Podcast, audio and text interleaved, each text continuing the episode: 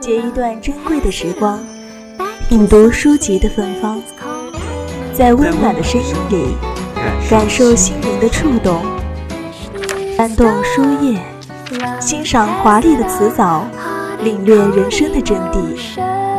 三味书屋，三味书屋，聆听有声的世界。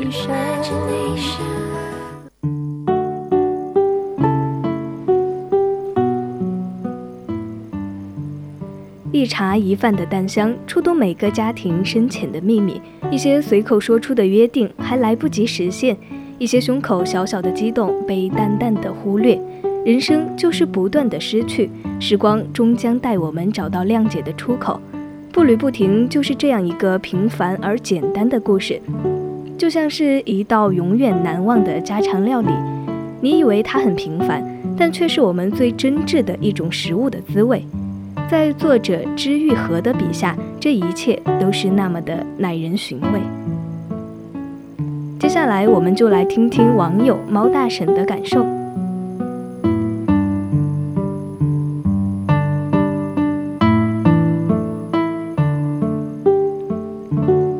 这本《步履不停》可以说是一本回忆之书。讲述了身在自由画家的我，当年带着新婚的妻子与妻子之子，一同回到乡下去祭奠王兄的故事。交替着写作之时，父母均已逝去的点滴感触，那些平淡琐碎的寻日异常，往往的、慢慢的融化在了一个个无声的叹息之中。当时纠结的是否真的重要？当时较劲的又何必在意？在意过的某句话、某个情感、某个眼神，还记得那样的清楚，可时间却一刻不停的一下飞走了。想想真令人黯然，沉默又有点想笑。或许也正因如此，人们常常说要珍惜，珍惜当下的人和物，别等到逝去再追悔莫及，再追也赶不趟了。这句话细想十分逗乐。如果当时那份情谊抵得过情绪，谁又可能平白无故的不珍惜？而若是误解和执念在一刹那显盛，又怎能因为一句珍惜便随意化解？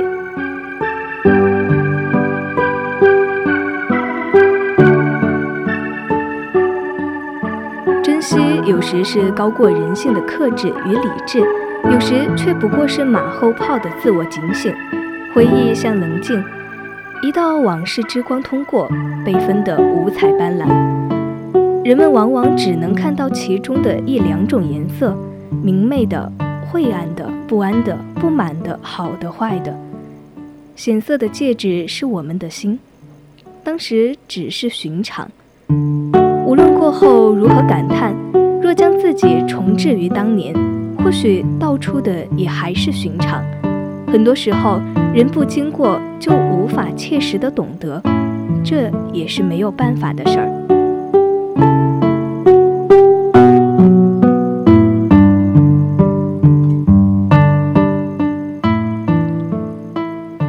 就像书中的我在回忆时强调说，那句机灵话的人不是我，也不是哥哥。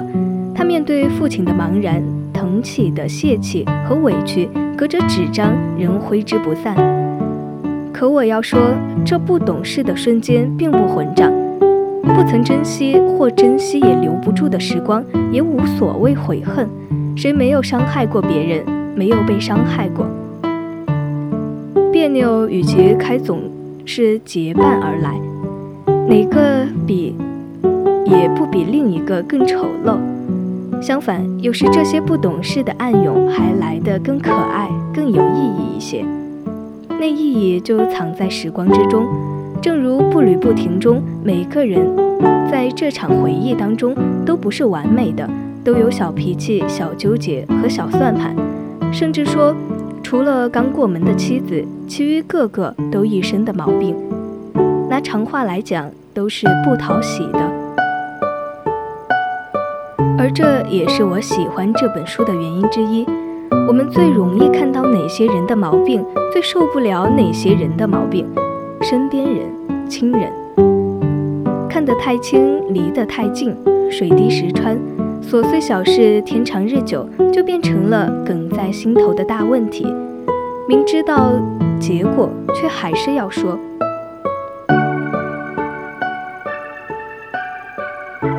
明知道缘由，却还是在乎。越亲近，越了解，越无法包容。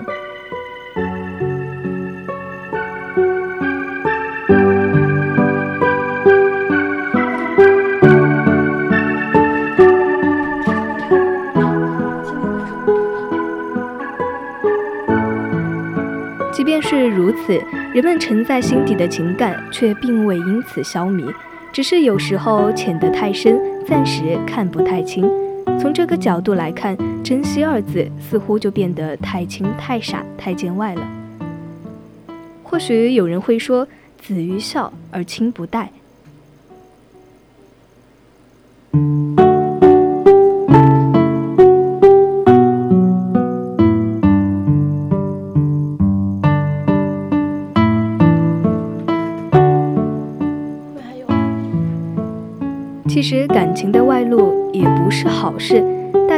好好相待，坦诚示爱不行吗？可话又说回来，大家明明都懂得珍惜的道理，为什么那么多人还会犯当时当地感情不外露的毛病呢？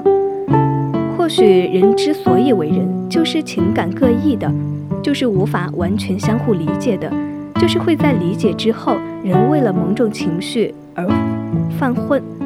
假装产生误会和矛盾的，是书中这份脆弱、孤独、胆怯又欲言又止，使我们产生了共鸣。否则，这场回忆就真的成了家庭个案，不会如此的引人飙泪了。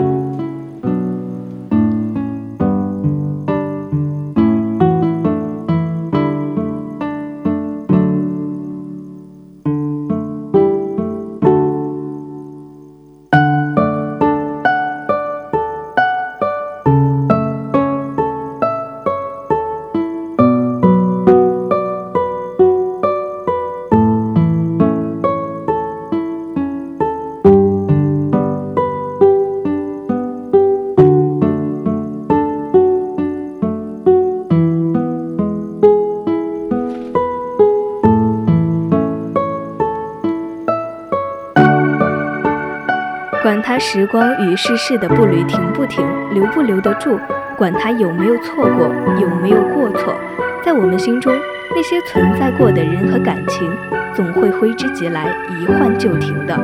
也别管什么珍惜与否的事儿了，就用自己的方式去做，去砸这滋味，对得起此时此刻的心。至少这份爱和回忆是独一无二的。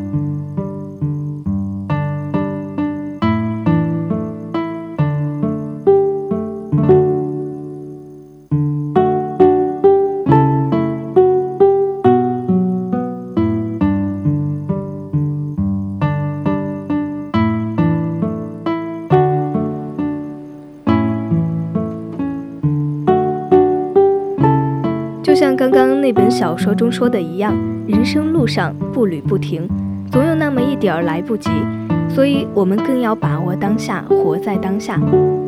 好了，今天的侧耳倾听到这里就要跟大家说再见了，欢迎在下周日的同一时间继续锁定我们的节目，我们不见不散。